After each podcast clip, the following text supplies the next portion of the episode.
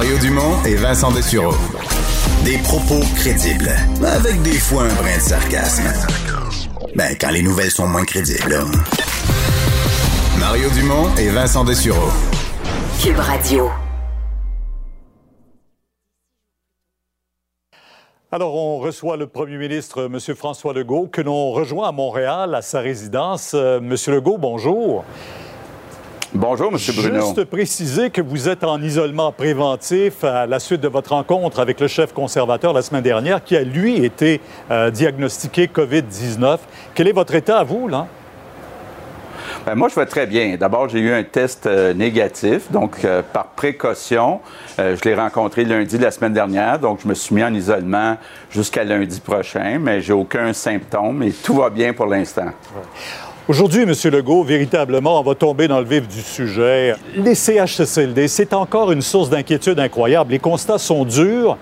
Au moment où on rentre dans cette deuxième vague, M. Trudeau disait hier, il faut que ça change et ça va changer.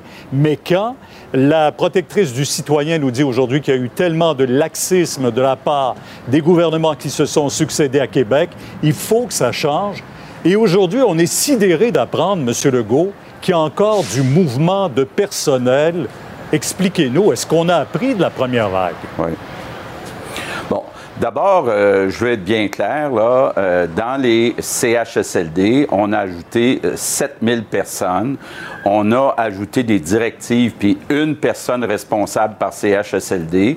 Donc, actuellement, là, on a un peu plus que 200 personnes infectées euh, dans les CHSLD. C'est beaucoup moins que les 6000 ou 8000 qu'on avait le printemps dernier. Le problème est plus dans la communauté, donc dans les maisons. Je veux quand même vous entendre sur les CHSLD. Votre ministre responsable des aînés, Mme Blais, dans une entrevue à Radio-Canada, dit aujourd'hui, et je la cite, Le pouvoir, c'est celui que le premier ministre nous donne.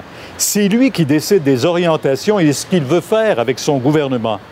Je sais que j'ai eu, j'ai perdu la bataille dans les CHSLD.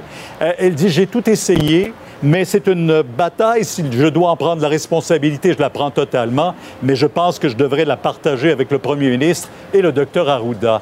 Euh, C'est un constat qui est dur, monsieur le premier ministre, aujourd'hui, sur l'état de la perception qu'on avait du contrôle de la situation dans les CHSLD.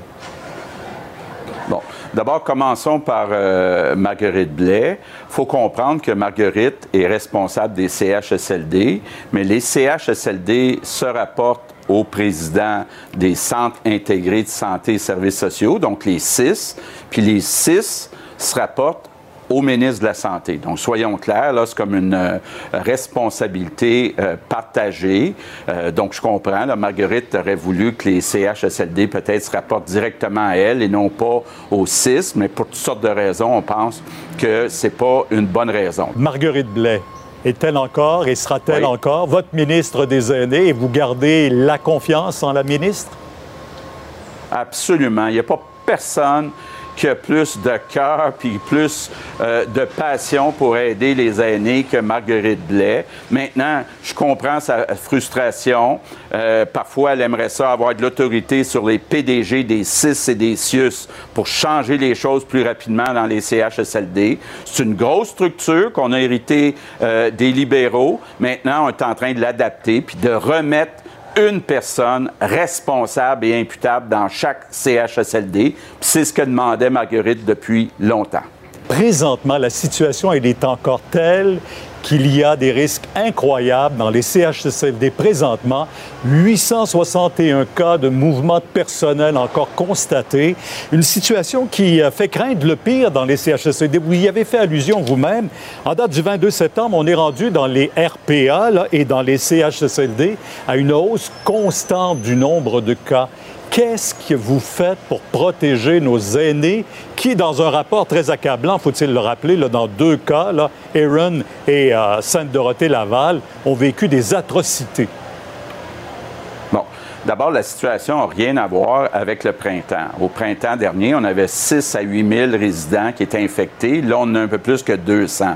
Deuxièmement, on a mis en place des procédures. Il y a une personne de responsable dans chaque résidence qui s'occupe de s'assurer qu'on a l'inventaire de matériel, entre autres les masques, et s'assurer aussi que le personnel porte les masques. Donc, euh, ça n'a rien à voir avec la situation du printemps dernier. Maintenant, on doit aussi augmenter le nombre d'infirmières. Mais ça prend un minimum de trois ans à former des infirmières. Donc actuellement, il y a des postes d'infirmières qui sont affichés depuis un an et demi, depuis qu'on est arrivé, mais qui ne sont pas comblés. Donc il faut accélérer la formation des infirmières. Puis malheureusement, bien, il y a des cas exceptionnels où des infirmières doivent travailler dans plus qu'un CHSLD pour qu'on soit capable de donner des services à tous les résidents. Est-ce que le docteur Arruda est toujours votre homme de confiance? On a l'impression que les messages sont pas clairs et surtout, et permettez-moi de le souligner parce que d'autres l'ont fait aussi,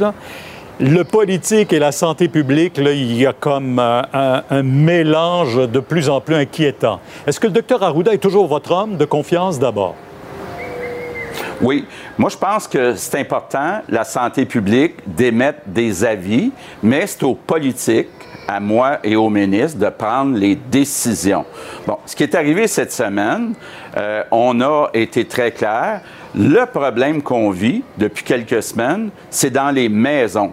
Donc, on peut bien avoir des zones de toutes sortes de couleurs, puis regarder tous les chiffres dans chacune des régions du Québec. Il reste que le problème principal, c'est qu'il y a de la transmission qui se passe dans les maisons. Vous voulez pas mettre le Québec sur pause ou une région sur pause? Euh, vous avez même dit souhaiter que les écoles, on puisse au moins les garder jusqu'au mois de décembre. Qu'en est-il, par exemple, quand il y a des éclosions et de plus en plus d'écoles, pourquoi on ne fait pas les tests directement dans les écoles plutôt que de déplacer, puis d'inquiéter les parents, puis être obligé d'aller se mettre en file pour des tests? Ça serait pas plus simple de faire dire, on fait ça dans l'école, puis on aura tout de suite les résultats? Bon. D'abord, là, moi, je, veux être bien clair. Quand, on se parlait il y a un mois ou deux, on était à 6, 000, 8 000, 10 000 tests par jour. On est rendu à 25 000 tests par jour. Je ne sais pas si vous le savez, là, mais ça demande du personnel pour prélever, pour analyser, puis pour faire le traçage. Puis actuellement, par million d'habitants, le Québec est la province qui fait le plus de tests. Est-ce qu'on pourrait en faire encore plus, puis même aller dans les écoles? On n'exclut pas ça, mais il faut juste à un moment donné s'ajuster. Au printemps, on avait des gros problèmes dans la grande région de Montréal. Là, on a un problème où il y a beaucoup de cas dans beaucoup de régions au Québec. Donc, toutes les équipes de dépistage sont à l'œuvre, puis on essaie, on, pas on essaie, là, on ajoute des personnes, on forme des personnes, mais il faut comprendre là, que surtout pour le prélèvement, euh, ça demande du personnel un peu spécialisé, puis là, ça amène le problème de ce qui se passe dans nos hôpitaux. Jusqu'à présent, c'est encore totalement sous contrôle. on est passé d'à près une centaine de cas à 180 cas. Mais moi, j'ai une inquiétude que dans les prochaines semaines, on augmente à 300, 400, 500 cas dans les hôpitaux, que là, il nous manque d'infirmières, puis qu'on soit obligé de reporter des chirurgies. Et c'est pour ça que je dis aux Québécois, s'il vous plaît, faites attention aux contacts dans les maisons. Je veux revenir sur euh, maintenant l'intervention euh, d'hier du premier ministre fédéral sur, vous avez dit, empiètement dans des champs de juridiction provinciale et euh, le discours du trône n'était pas encore totalement lu du côté d'Ottawa, que vous dénonciez pour le Québec le peu de souci, l'insouciance à l'endroit des priorités du Québec. Est-ce que j'aimerais vous entendre préciser votre pensée là-dessus? Oui. Vous avez entendu comme moi M. Trudeau dire on va changer les choses dans les CHSLD, dans les établissements de soins euh, de longue durée. On va mettre Tout le monde est d'accord là-dessus, là, M. Legault. Euh, attendez une minute. Attendez une minute. Euh, d'abord, rappelons ce qui s'est passé au printemps. Il nous manquait 10 000 employés dans les CHSLD. C'est ajouté un autre 10 000 employés qui étaient en maladie ou en prévention. Donc, on, il nous manquait 20 000 employés dans nos CHSLD. Les Québécois, avec le site Je contribue, ils ont été 21 000 à venir travailler dans nos CHSLD. On a formé ou on est en train de former 10 000 préposés. Puis là, M. Trudeau nous dit, parce qu'il a envoyé 1000 soldats pendant quelques mois, il se sent le droit de venir imposer des façons de faire. Au moment où on se parle, M. Legault, euh, on compte 582 nouveaux cas de COVID-19 au Québec 34% euh, dans la région de Montréal euh, au cours des 24 dernières heures. ça commence à être inquiétant. Vraiment, la courbe ne descend pas et n'est pas aplatie non plus. Oui, effectivement.